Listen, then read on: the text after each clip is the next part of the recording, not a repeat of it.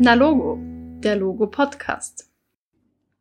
Hallo und herzlich willkommen bei Na Logo, dem Podcast von Logo Jugendmanagement. In regelmäßigen Abständen sprechen wir hier über Themen, die Jugendliche bewegen. Mein Name ist Anna und ich freue mich, dass ihr wieder eingeschaltet habt. Neues Monat, neues Thema. Im Februar dreht sich bei uns alles um einen sicheren Umgang im Netz. Mit Fakten gegen Fake News lautet das Motto der heutigen Episode. Eingeladen haben wir dazu Thomas. Thomas ist Jugendinfo-Mitarbeiter im Logo und Experte rund ums Thema Fake News. Lieber Thomas, herzlich willkommen bei uns im Podcast. Hallo Anna, freut mich, dass ich da bin. Thomas, das Sammeln, Dokumentieren und Richtigstellen von Falschnachrichten ist ja sozusagen eine kleine Leidenschaft von dir. Was fasziniert dich eigentlich an Thema Fake News? Ja, grundsätzlich sind Fake News ja meistens sehr interessante und spannende Geschichten. Ähm, das heißt, was da drinnen steckt, hat immer was ein bisschen von, von, ja, das wissen nicht viele und das ist halt so ein bisschen Geheimwissen. Und so einerseits die Geschichte, dass die Fake News ja interessant klingen, aber andererseits dann vor allem der Prozess, wie man draufkommt, ob es richtig ist oder nicht und wo das dann Ganze, das Ganze dann so einzuordnen ist. Das ist so das Spannende, wo man immer wieder dann Verbindungen zu anderen Fake News sieht und dann auch schon oft weiß, okay, das ist von dem äh, veröffentlicht worden und deswegen kann man sich darauf äh, verlassen, dass das irgendwie mit was anderes auch noch verbunden ist. Also, das große Ganze dahinter zu entdecken, das ist eigentlich so das Interessante und für mich halt auch wirklich Spannende dran.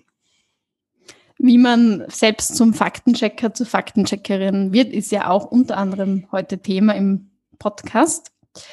Fake News sind eigentlich eh jeden, jeder ein Begriff. Man hört es oft in den Medien, im Alltag. Jeder verwendet den Begriff ganz normal. Richtig populär ist der Begriff jedoch erst so seit 2015, 2016 ähm, geworden. Gab es davor also keine Fake News? Ähm, schön wär's. Ähm, be berühmt ist er geworden, einfach wirklich, äh, zumindest Begriff, äh, durch Donald Trump und seine Aus Aussage eben, dass ein ganzes Medienspektrum Fake News ist, also gar nicht mehr nur einzelne Nachrichten, sondern ich glaube, zu einem CNN-Reporter hat er gesagt, you are Fake News. Das heißt, da geht es dann darum, dass er die komplette Medienlandschaft, die ihm nicht gefällt, als Fake News abstempelt. Aber natürlich hat es davor auch schon Fake News oder Falschnachrichten gegeben. Ähm, das, also Fake News gibt es eigentlich schon immer. Es, alles, was irgendwie mit, mit, mit Verschwörungen zu tun hat, die, die fußen auf, auf Fake News, auf Nachrichten, die absichtlich gestreut worden sind um Menschen entweder Vorteil zu bringen oder andere in Misskredit zu bringen.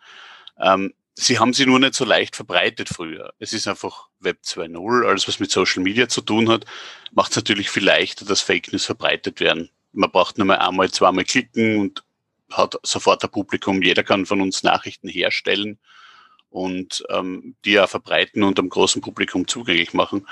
Und deswegen würde ich nicht sagen, dass es davor keine gegeben hat und da wahrscheinlich nicht einmal viel weniger. Ähm, es war nur das Publikum viel kleiner und sie waren viel schwieriger äh, unter die Menschen zu bringen. Der Begriff Fake News hat ja nicht wirklich eine einheitliche Definition. Wann spricht man denn von Fake News? Es macht ja einen Unterschied, ob man einfach einen Fehler macht oder wirklich Fake News verbreitet. Genau, also hm, eher ein bisschen, bisschen ähm, kritisch zu hinterfragen, der Begriff. Ähm, André Wolf von Mimikama zum Beispiel mag den Begriff überhaupt nicht, weil eben der Begriff News drinnen ste steckt und News hat so was mit Nachrichten zu tun hat. Ähm, aber grundsätzlich kann man unterscheiden, wie du schon gesagt hast, zwischen absichtlich und nicht absichtlich. Das ist im, im, das heißt halt Misinformation und Disinformation. Misinformation ist das, wie du gerade gesagt hast, wenn man einfach einmal einen Fehler macht. Egal in welchem Beruf man ist, jeder hat einmal einen, einen schlechten Tag von uns. Ähm, und so haben wir Journalistinnen und Journalisten oft einmal einen schlechten Tag und schreiben einfach was falsch, recherchieren was falsch, ähm, überprüfen was nicht genau, setzen wo ein Komma falsch. Also wirklich Dinge, die, die am passieren können. Disinformation hingegen ist das absichtliche falsch verbreiten. Das ist das, was wir klassisch als Fake News kennen. Das sind Stories, die absichtlich falsch erzählt werden, um einen gewissen Effekt zu erzielen. Das kann irgendwas mit finanziellem Vorteil sein, indem ich zum Beispiel ein Produkt anpreise, das eine Wirkung haben soll, das es aber nicht hat. geht aber bis hin zu politischem Einfluss oder eben allgemeiner Stimmungsmache im, in der Gesellschaft. Und ja, das sind so die, die, die wichtigsten Gründe eigentlich auch für Fake News. Also so Profit, Einfluss, Macht, grundsätzlich zumindest von dem, der die Fake News ursprünglich verbreitet. Ähm, das, man kann sagen, die, die Fake News in die Welt setzen, haben grundsätzlich was davon. Ähm, die Menschen, die die später weiterteilen und im Internet verbreiten, haben oft andere Gründe, die haben meist, meist nichts direkt davon. Die sehen sie aber oft bestätigt dadurch in ihrem Glauben und teilen das deshalb, A, weil sie Menschen aufklären wollen, also weil sie etwas, weil sie eine Nachricht hören und, und denken, okay, das wissen nicht viele Leute und deswegen möchte ich, dass, dass zumindest meine Freunde und Bekannten das erfahren und deswegen teile ich das. Das heißt, die haben oft gar keinen bösen Hintergrund, die haben oft gar keine böse Absicht, sondern die wollen wirklich, dass Leute aufgeklärt werden. Und wie kann man jetzt selbst überprüfen, ob eine Nachricht echt ist oder ein Fake? Ähm, wir empfehlen da immer Fragen zu stellen. Da gibt es klassische W-Fragen, die ähm, schon recht gut dabei helfen können, eine Nachricht einzuschätzen. Die erste, die man immer stellen äh, sollte, ist, wer hat die Nachricht verfasst? Das heißt, von wem kommt die Nachricht? Ich versuche also herauszufinden, wer hat die Nachricht ursprünglich geschrieben, woher kommt sie. Wenn sie auf einer Website zu finden ist, dann kann ich schauen, zum Beispiel im Impressum, ähm, wer dafür verantwortlich ist. Und dann schaue ich, was die Person sonst noch so veröffentlicht hat. Und dann kann ich schon ein bisschen einschätzen, okay, schreibt die viel zu dem Thema, hat die grundsätzlich was mit dem Thema zu tun. Wenn es jetzt um Gesundheitsthemen geht, ist die Person von, äh, von dem Beruf oder macht sie grundsätzlich was ganz anderes? Die zweite Frage ist immer, warum? Warum wurde die Nachricht veröffentlicht? Geht es um reine Information oder versucht jemand zum Beispiel, wie vorher schon kurz erwähnt, etwas zu verkaufen? Wenn ich ein Problem herrede und dann sofort die Lösung anbiete, dann habe ich natürlich was davon, dass die Leute das glauben, dass ich, dass das, was ich sage, wahr ist. Also wenn ich eine Lösung für ein Problem, das ich selbst herstelle, anbiete, das ist natürlich großartig für mich, weil dann kaufen die Leute was. Oder soll die Nachricht einfach nur Stimmung für oder gegen was machen? Drittes Wichtiges und vor allem in, in der schnelllebigen Zeit wie heute, äh, dritte wichtige Frage ist das Wann. Wann wurde die Nachricht das erste Mal veröffentlicht? Also von wann kommt sie ursprünglich? Ist sie aktuell? Gerade bei, wenn man an, an Covid denkt, ähm, sind das Sachen, die man letztes Jahr im März, April rausgefunden hat, oder sind das Dinge, die, die aktuell jetzt im Jänner, Februar oder so rauskommen sind? Also die Aktualität gerade im Internet ist natürlich sehr, sehr wichtig. Und noch ein Indiz für das Ganze ist natürlich auch das Wie. Wie schaut die Nachricht aus? Wie ist die Sprache der Nachricht? Ähm, man kennt das eigentlich eh aus, aus so warnenden Nachrichten. Die sind meistens mit vielen Rufzeichen, mit Unterstreichungen, Großbuchstaben, mit einer gefährlichen Sprache. Man, man merkt ja schon, dass die Nachricht an sich nicht mehr nur den Informationscharakter hat, sondern wirklich Angst machen soll oder zumindest so äh, an sich schon, schon, schon aufwühlend ist, egal was drinnen steht wenn man sowas dann liest, kann man auch oft einmal davon ausgehen, dass das, dass das Wie wichtiger ist als das, was drinnen steht. Und wenn ich danach noch unsicher bin, kann man sich natürlich an, an, an sämtliche Expertinnen und Experten wenden. Da gibt es im Internet Fact-Checker-Seiten, wie zum Beispiel Mimikama ähm, in Österreich, Korrektiv in Deutschland. Es gibt auch von der APA, von der Austria Presseagentur einen Faktencheck. Und im internationalen Bereich wären das dann Snopes oder Politico, die vor allem was amerikanische und politische Themen angeht, ähm, sehr, sehr viel Aufklärungsarbeit machen. Warum sollte man denn eigentlich etwas tun gegen Falschnachrichten? Sind Falschnachrichten gefährlich und kann man überhaupt was machen dagegen? Hm. Vorweg zu sagen, Internet ist, ist, grundsätzlich recht schwierig, gegen Falschnachrichten vorzugehen. Gerade wenn man in, auf Social Media in Diskussionen ist, hat man recht wenig Chancen, ähm, weil die Menschen, die die Fake News posten, einfach auf Fakten oft nicht ansprechen. Das heißt, da, da, das ist oft verlorene Liebesmüh. Ähm, was man auf jeden Fall tun kann, gerade auf Social Media, ist, man kann Falschnachrichten, denen man weiß, dass sie eben nicht richtig sind, auf der jeweiligen Plattform melden. Es gibt überall die Report, äh, Reportfunktion, über die man Bilder und Texte melden kann. Ähm, einfach anklicken und dann sagen, ist eine falsche Nachricht. Wie erfolgreich das dann ist, ähm, ja, ist immer wieder schwierig zu sagen. Man kriegt dann immer frustrierenderweise Retour, okay, wurde überprüft, ist, überprüft, ist aber wahr. Aber inzwischen gibt es zumindest auf Instagram und auch auf Facebook ähm, so Overlays, wo dann steht, okay, das wurde überprüft und stimmt nicht oder es fehlt, es ist aus dem Zusammenhang gerissen oder so weiter. Also man sieht schon, dass sie zumindest etwas tut. Warum man das machen soll, ist eigentlich ganz einfach. Das ist auch bei, bei Diskussionen immer wieder der Fall. Alles, was unwidersprochen stehen bleibt, wird als Wahrheit wahrgenommen. Menschen, die was lesen und niemand sagt was dagegen, glauben, dass das so ist. Ähm, und auch wenn es nicht stimmt, wenn man das immer wieder liest, und gerade im Social Media ist es ja so, dass Leute viele immer wieder was teilen, dann lese ich das immer wieder und es bleibt irgendwann im Gedächtnis hängen. Und das macht was mit mir. Und das heißt, wenn ich das in ein paar Jahren wieder liest, dann wird, ah, okay, das habe ich schon mal gelesen, das stimmt ja. Auch wenn sämtliche Sachen irgendwann im, im Nachhinein ähm, als falsch rauskommen sind, das bleibt einfach irgendwie hängen. Und macht einfach was mit der gesamten Gesellschaft. Und auch bei Menschen, die jetzt zum Beispiel wie, im Internet sich nur oberflächlich äh, informieren, wenn man jetzt wirklich nur drüber liest über so Überschriften, die ja oft dann noch ein bisschen reißerischer sind, ähm, die, die, bei denen bleibt dann auch nur das hängen. Und du fragst, ob es gefährlich ist. Grundsätzlich sind Falschnachrichten deshalb gefährlich, weil Menschen nach ihnen handeln. Ähm, die Falschnachrichten an sich, wenn, wenn niemand dann glauben wird, wären eigentlich egal, aber weil Leute einfach immer mehr auf die Fake News ansprechen und den Worten eben auch Taten folgen lassen, wird es gefährlich. Wir können uns das ein Beispiel von 5G anschauen, zum Beispiel. Also Covid letztes Jahr ist, ist verbreitet worden, angeblich, dass, dass das 5G-Handynetz entweder schuld an Covid ist oder zumindest weiter verbreitet. Und gut, das kann man jetzt recht leicht widerlegen wissenschaftlich. Das hindert aber Menschen nicht daran, dass sie im letzten Jahr in England und auch in den Niederlanden 5G-Masten abgefackelt haben. Das heißt, die haben wirklich das glaubt, was da verbreitet worden ist und haben dann Taten gesetzt. Und das kann jetzt einerseits können die das 5G-Masten sein, die da, die da angegangen werden. Ähm, wenn man es ein bisschen aktueller haben will, Trump hat behauptet, dass die Wahl gefälscht ist und Menschen haben daraufhin das Kapitol gestürmt. Ich meine, da war schon ein bisschen was dazwischen, aber es fußt halt auf der Falschnachricht, dass die Wahl manipuliert ist und die Leute, die das glauben, sagen halt, okay, das lassen wir uns nicht gefallen und stürmen dann das Kapitol in den USA. Also ja, Fake News sind gefährlich, vor allem deshalb, weil Menschen danach handeln.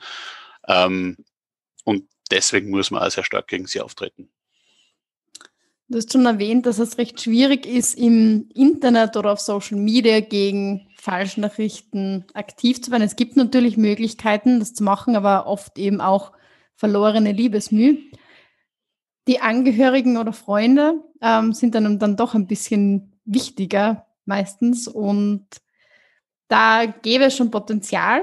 Und es kommt jetzt durch Corona beziehungsweise die Impfungen immer wieder vor, dass man Facebook-Nachrichten geteilt bekommt oder in WhatsApp-Chats ewig lange Falschnachrichten weitergeleitet bekommt. Was macht man denn da? Ignoriert man das, um irgendwie den Hausfrieden zu wahren oder gibt es da Strategien, wie man gut dagegen vorgeht, ohne dass jetzt irgendwie ein Streit oder Missstimmung herrscht?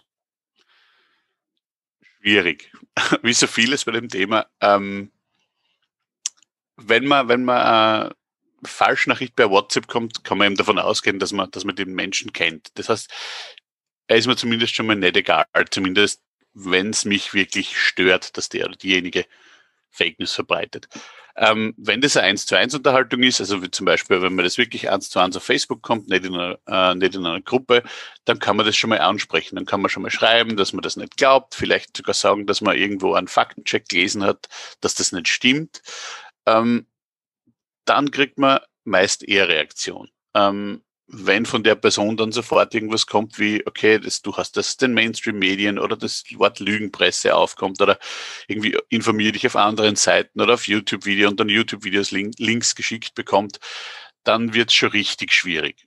Ähm, dann muss ich für mich selbst einschätzen, ist mir die Person so wichtig, dass sie mir die Arbeit, und das wird's dann, ähm, antue, mit der Person das wirklich auch anschauen zu wollen das ist natürlich im Familienkontext kann das eine ziemliche Blockade werden. Und wenn wir dann, wenn das Thema dann vor allem jetzt allgegenwärtig ist, Impfen ist allgegenwärtig, Covid ist allgegenwärtig, wenn das dann immer im Raum steht und da, da, da merkt man dann, okay, da kommt von der anderen Seite nichts oder halt nur Falschnachrichten, dann muss ich das auch angehen, dann muss ich es probieren zumindest.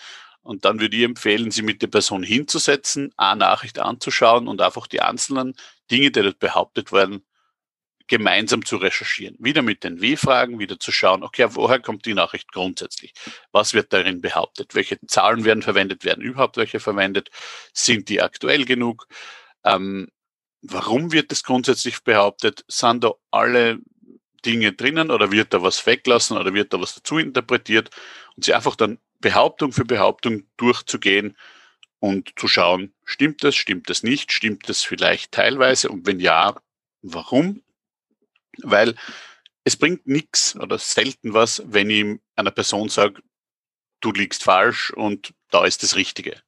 Sondern am besten funktioniert es immer nur, wenn die Leute selbst draufkommen, ähm, dass etwas nicht stimmt. Dazu muss sie eben herzeigen, wo ich das her habe. Die Person sollte es selbst erfahren und erleben. Und durchaus auch Widersprüche erkennen. Gerade in Covid gibt es äh, Facebook-Gruppen oder Menschen, die zugleich behauptet haben, dass es Covid nicht gibt und dass Covid eine Biowaffe ist. Das heißt, das geht schon mal nicht. Ich muss sagen, entweder gibt es dann kann ich immer noch sagen, woher kommt oder es gibt es nicht. Und Leute, die beides zugleich behaupten, die kann man schon mal darauf hinweisen, dass sie sagen, du musst dich entscheiden, es geht nicht beides. Und einfach so Zweifel zu sehen und wirklich arbeiten und dann wirklich versuchen, jede einzelne ähm, Falschnachricht oder zumindest ja nicht ganz richtige Nachricht ähm, zu widerlegen und zu schauen, okay, was bleibt über von dem Ganzen, das du mir geschickt hast und wo ist eigentlich jetzt der Common Ground, wo wir uns, äh, wo wir uns noch unterhalten können. Aber es ist halt wirklich Arbeit. Mhm. Ähm, ja, also es bringt mich eh schon zum nächsten Thema. Es ist halt psychologisch so, dass wir dazu tendieren, eher das zu glauben, was unserem eigenen Weltbild entspricht. Und du hast ja eh schon erwähnt, dass wenn dann so Falschnachrichten kommen ähm, und man die im Internet entdeckt und dann denkt man, okay, man hat jetzt die große Erklärung, die bieten eben oft diese große Erklärung und erklären nachher das eigene Weltbild beziehungsweise bestätigen das. Und die Frage, die ich mir halt auch immer stelle dabei ist, ich glaube zum Beispiel den großen Medien, ich lese viel ähm, ORF oder eben andere große Medien, die es in Österreich gibt. Und deswegen ähm, habe da einfach dieses Vertrauen und glaube eben alternativen Medien nicht so und denke, wenn im ORF das steht, dann wird das schon passen. Ähm, wenn man jetzt auf der anderen Seite ist und überhaupt kein Vertrauen in das hat, dann ist es eben schwierig, dann zu argumentieren, okay, was stimmt jetzt? Äh, und ja, die Frage, die ich jetzt eigentlich habe, ist, wie kann man denn eigentlich entfliehen? Also wie schafft man es, dass man da auch andere Kanäle zulässt und nicht gleich so urteilt, ah, okay, das ist sicher falsch, weil das ist von der Seite, der glaube ich nicht. Hm. Ähnliche Antwort wie vorher, das ist wieder Arbeit. Also wenn ich, wie wir uns da, wenn wir uns in unseren Medien bewegen, den, wo wir uns auskennen, wo wir wissen ungefähr, wie die schreiben, ähm, dann fühlen wir uns wohl. Das heißt, das Ganze heißt Filterbubble. Man ist dann in so, einem, in so einem Ding drinnen, wo man nur die Nachrichten bekommt, die einem auch selbst bestätigen. Und das hat natürlich so die Wechselwirkung. Ich abonniere zum Beispiel nur Nachrichten, die, die das sagen, was mich interessiert die Nachrichten ähm, schreiben dann natürlich auch eher das, was die Leute interessiert. Und so, so schaukelt sie das in so, ein, in so ein Wohlgefallen, wo alle, die in der Bubble drinnen sind, ähnlich denken und die auch ziemlich, ähm, ja, ziemlich stark in sich ist, aber die wenig Ahnung von außen hat. Das funktioniert eigentlich in jede Richtung. Das, wie du gesagt hast, das kann jetzt das, das Vertrauen in die großen Medien sein. Ähm, das eben gerade, wenn Leute in Richtung Verschwörungen gehen, gar nicht mehr da ist, wo es dann wirklich darum geht, informier dich auf alternativen Medien. Und die alternativen Medien schreiben ja genau das Gegenteil. Und wenn ich jetzt wirklich will, was nennen wir es einfach so, die andere Seite, äh, wenn ich jetzt wirklich wissen will, was die so denkt, dann muss sie auch die anderen Medien konsumieren das kann schon mal ordentlich stressig werden oder das kann schon mal unangenehm werden, weil dort einfach Sachen gepostet werden oder verbreitet werden, von denen man selbst glaubt oder vielleicht sogar weiß, dass sie nicht stimmen. Und das auszuhalten ist schon mal nicht ohne.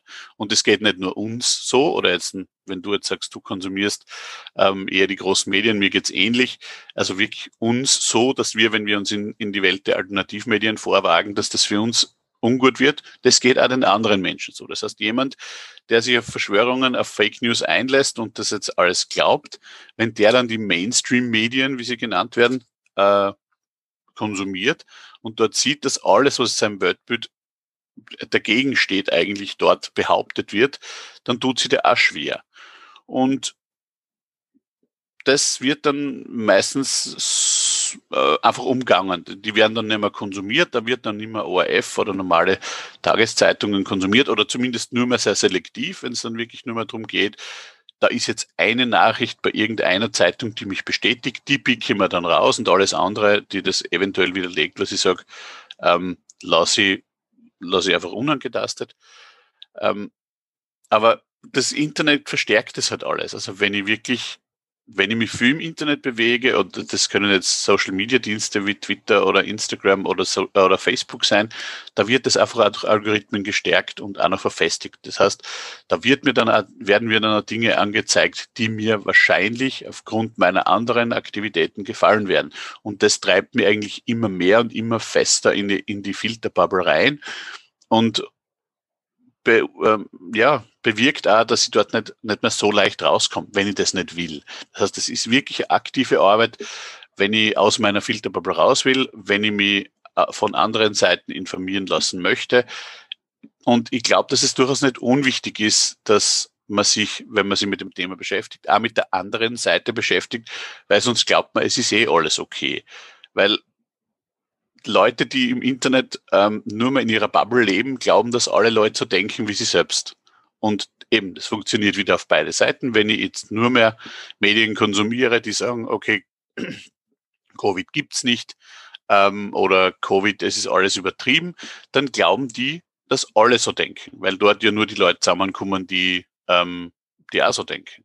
Und die sind dann verwundert, wenn sie das in der Gesellschaft nicht spiegelt. Also wenn zum Beispiel bei Wahlen was anderes rauskommt. Und dadurch entsteht dann auch wieder sowas wie, okay, ich war in einer Filterbubble, in der alle gesagt haben, Trump ist der Beste und der Trump verliert dann die Wahl. Wie kann das sein, wenn alle, die ich kenne, eigentlich den Trump wählen?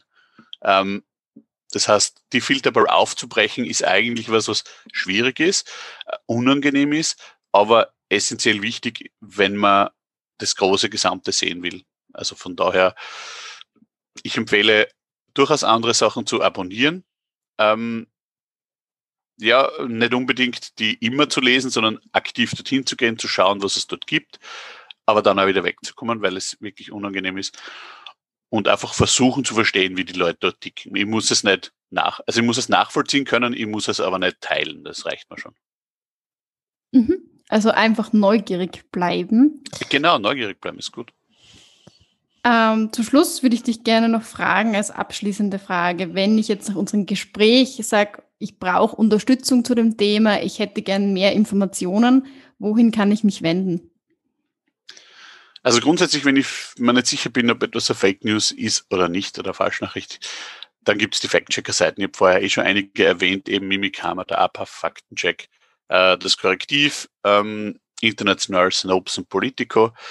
Wenn es um gröbere, ähm, also um, um eher das Interesse am Thema an sich ist, dann kann man natürlich Safer Internet in Österreich empfehlen oder natürlich auch das Logo, ähm, das einige Informationen dazu hat. Das Logo hat zum Beispiel ähm, aus einem EU-Projekt ein Handbuch erstellt, wo man einen didaktischen Umgang ähm, ja, beschrieben hat, wie man mit jungen Menschen zu dem Thema arbeiten kann. Und es gibt da ein eigenes Trainingshandbuch, wo Übungen von fünf Minuten bis eine ganze Woche drinnen sind, ähm, wie man mit jungen äh, Menschen zu unterschiedlichen Themen aus dem komplexen Themenbereich arbeiten kann. Ja, danke Thomas, das war's schon. Ich fand unser Gespräch sehr spannend, anregend und ich hoffe, euch ist es ähnlich gegangen. Ich hoffe, ihr seid auch das nächste Mal dabei bei einer Logo. Bis dahin, bleibt informiert.